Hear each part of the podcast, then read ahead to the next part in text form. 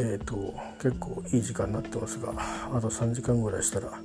えー、起きます。今日ちょちょっとだけゆっくりでいいので、えー、仕事はゆっくりじゃなくてねちょっとあの寄ってくところの始まりが遅いんですよ。あの職場の施設なんですけど病院に売るんですけどね、えー、なので、えー、なんかここのところ喋っちゃ全然出してないんですよ。あなんかねくどい話になっちゃうんでうん難しいですね。喋るって。朝っぱらパパパって喋っちゃうじゃないですか。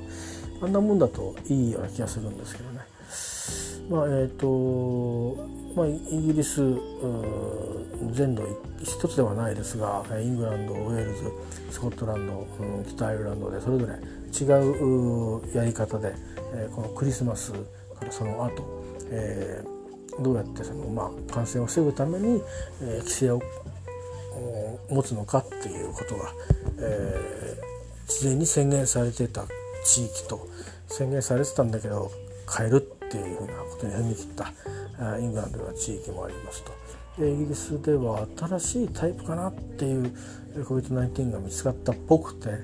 でイギリスからのフライトを断るっていう国も出てきてる、え、まあ、そんなような状況がイギリスにはあるようです。ちょっとアメリカの情報は僕全然見てないんで分かりません。あの日本のニュースのは詳しいと思います、えー、で日本はっていうと、まあ、先週800人超えてとか、まあ、びっくりしなくなりましたんでね。いやなんか感覚的には1,000人ぐらいまで行っちゃうんだろうなって思ってるんであのあの日本の1,000人っていうのは実際にあちらでいう今イギリスにはこの間1万5,000ぐらいだったのに今2万4,000とかなんですけど向こうでいうところのいく何なんだろうみたいな。その調べ方とかも違うから10日換算できないけどまあなんか桁がやっぱりもう一個丸つけてぐらい潜在的にいるんじゃないっていうことなのかなとかって思うとなんかあんまり変わんないのかなっていうふうに思ったりするけどでもやっぱりまあお医者さんたちはまあねあの欧州とかアメリカと比べれば少ないんだっていうことをおっしゃるんであそうなのかなとか思うんですけど。うんじゃあなんでなんで騒ぐんだろうとかと思うんだけど、まあ、問題はあのあれですよね。あの病院でのケアができるかどうかっていうそこに尽きるんでね。マンパワースキルのある人まあその専門家じゃなくてもその別に看護って全部が全部あの専門知識だけじゃないのでポータブルスキルもありますからね。基本的な。でしかも今回はそれを持っててもこれやっちゃダメあれやっちゃダメってことがあるから少しこう距離を置いて対応するんで、うんまあ、そういう意味では多分すごく対応される方はストレスが高いと思うんですけど、まあ、幸いにこう対応できる、うん、感染症なのと思うんですけどね。まあ、ただこれがそうですね強毒症強毒的なインフルエンザとかが大量にこうあっと出てきたりすると鳥インフルエンザから変異して移って、えー、ってなるとちょっとねそれ考えると怖いですねこういうことになるんだってことになると。で今お世話してる方々もあの新型コロナウイルスにかかったりとかしてるじゃないですか。でそれが鳥インフルエンザの強毒性ってことになるとうんねまあ、薬はあったりするようですけど妊婦さん飲めないけどねアビガンなんてそうだらしいですからね、えーまあ、そういう意味で治療方法はもしかしたら確立されてるのかもしれないけど、うん、でもねどうなんですかね、うん、微妙ですよね。まあまあそんなような日本ってあって UK であってちょっとアメリカの様子は分かりませんけど、うん、いい加減みんなマスクしてくださいっていう感じではありますけどたまに日本でもマスクしてない人いますけどあれはなんかしちゃいけない人なんでしょうねきっとね。うん、いやこの街中でしてないの危ないんじゃないって思うけどせめてスカーフぐらいこう巻いたらどうなのかなって思ったり、あのするんですけどなんかポリシーがあるのかあの忘れてきちゃったのかちょっと分かんないですけど僕なんか忘れちゃうと高いマスクコンビニで買えますけどね、うん、あの5枚で350円とか、ー、高っみたいな。あの十分高いんですけどね。あらゆる700円のマスクがあってもいいんですけどなんか俺顔でっかいから伸びちゃうんじゃないかなと思って。結構みんな鼻出てる人多いですからねあの。マスク鼻まで隠さないとあんまり意味がないらしいですよ。あの吸い込むってこともそうだし飛沫を。だから自分のこの呼気の中にやっぱりそのエアロゾル的なものって含まれるらしいんですよね。だから結構注意をした方がいいみたいです。さてえっ、ー、とちょっとここで音楽をえっ、ー、とね、えー、挿入しようと思います。えっ、と別にあのうまいとかないでもないんですけど前にえーと、大好きなあグループの「カフー」っていうグループの、えー、曲を、まあ、歌下手なんですけど それから音もねちょっとなってまあまあ言い訳だらけなんですがコピーしたことがありましてね2013年とか2年とか、えー、3年かな、えー、これだと思いますけど7年ぐらい前ですね。で今あの別にあのえっと、自ら望んでのあの、えー、手術なんですけどうんまああの非常に私が好きな、えー、でグループのこのグループのボーカルもやってましたけどもボーカルねあのギタリストをやってましたけども、えー、作家としてね、えー、方がね今入院してるんですよね。でまああのストレイカンパニーの具志堅直樹さんがえーともともと沖縄の方なんで多分こっちに来て空気悪いでしょそれからあと花粉症もありますよねで結構1月からえっ、ー、とまあ5月ぐらいまではあってでその後こう多分体内とか家の中に残ってる花粉とかまあもろもろで梅雨が来るまでこっちの本格的になるまではなんとなく出す部屋なんかなんかヘアダストヘアダストじゃない ハウスダストか的な感じでね、えー、それからまあもちろん沖縄ももうコンクリの建物が多いぐらいだから気密性の高い建物はあると思うんだけどそうは言っても何でしょうね。やっぱり時々は外の風入れるとかことも多いと思うし、うん、僕らもあのなんですよ。あの島に渡って宿に着いた時にいきなり黒かけてバシンって閉めるなんてしないですね。島の風をこう開けといて日陰とかになってるんで風を浴びてからで夜まあ寝る時とかにあの冷房かけようかってせっかく島行ってるんだから島の気候の中で量を取るってこともしないとなんか意味ないじゃないですか。東京東京のまんま島に行ってるみたいなゲームと変わんなくなっちゃうんで。えー、そんな風にしてるんですけど。まあちょっとあのその方がまだちょっとお辛いみたいなんですよね。知らなくてあの申し訳なかったんですけど今日知ったんですよ。たまたまタイムラインあの僕アカウント変えたじゃないですか。だかタイムラインある程度あのまあまあ全員はさすがにねそれでも200人ぐらい登録してるから追えないんだけどバーッと見た時にアイコンであれって気づいてもう気づいてみたらもう何日も前からあったんですけどまだちょっと痛いですって言ってましたね。どうですか？なんて。あの喋らなくていいからコメントができればコメントがね、えー、伝わるかなと思ったんですけども返信くれてね相当痛いみたいなことだったんで、まあね、ゆっくりと、ね、あの多分退院してからもねしばらくはいろいろあると思うんですよね。あのいろいろ制限が。うん、だからですけどまあちょっとその方に別に慰めにはなりませんけど私の下手くそなあの演奏と歌なので。だけど、えー、ちょっと、うん、具志堅直樹さんの、えー、病気じゃないですね。あの処置ですね、えー、まあ沖縄にいたらなんなかったんだろうなと思うのはちょっと不憫な感じが僕はするんですけどあんまり沖縄の人で鼻炎って人聞かないから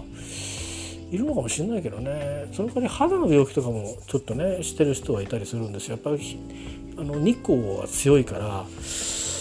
みんな気をつけてるんですよ沖縄の方って。日中日に出ないようにとか。だけどやっぱりこう男の人は表に出て働く人も多いしね。やっぱりうんだからいろいろあってあれなんですけど逆にだからって言って沖縄に天地療養に行く人もいるからちょっと分かんないですけどね。まあ誰々言ってますがということでえっとまあ本当はストライクカンパニーがかけるといいんでしょうけど著作権とかの問題もあってうんこの曲の、まあ、著作権はもちろん彼らにあるんですけど、えー、コピーを許してもらって、えー、作ってで本人たちにもフィードバックをしたのでまあまあここでかけてもまあうん違法とかって訴えられることはないかなと思うので、えー、ちょっと彼らの彼らっていうかあの具志堅直樹さんのことを思って、えー、今日はちょっとそれをまずここで、えー、かけたいと思います。あのー、まあこの曲の原曲は YouTube とかに上がっていて、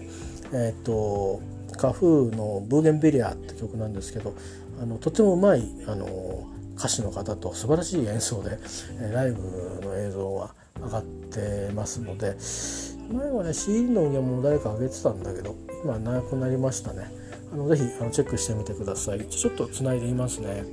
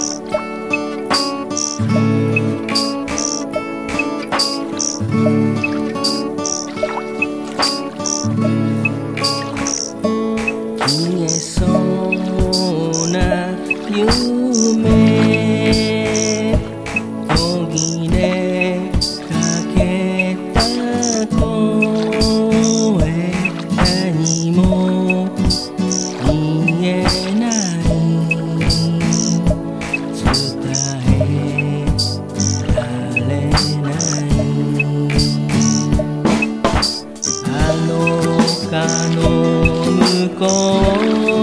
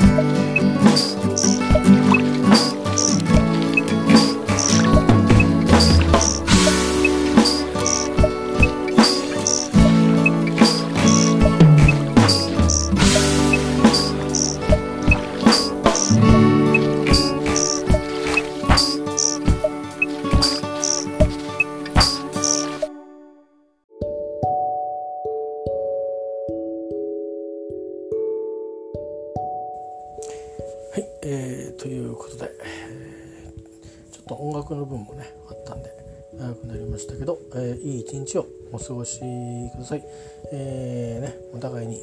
願い合いましょう。ではいってらっしゃい。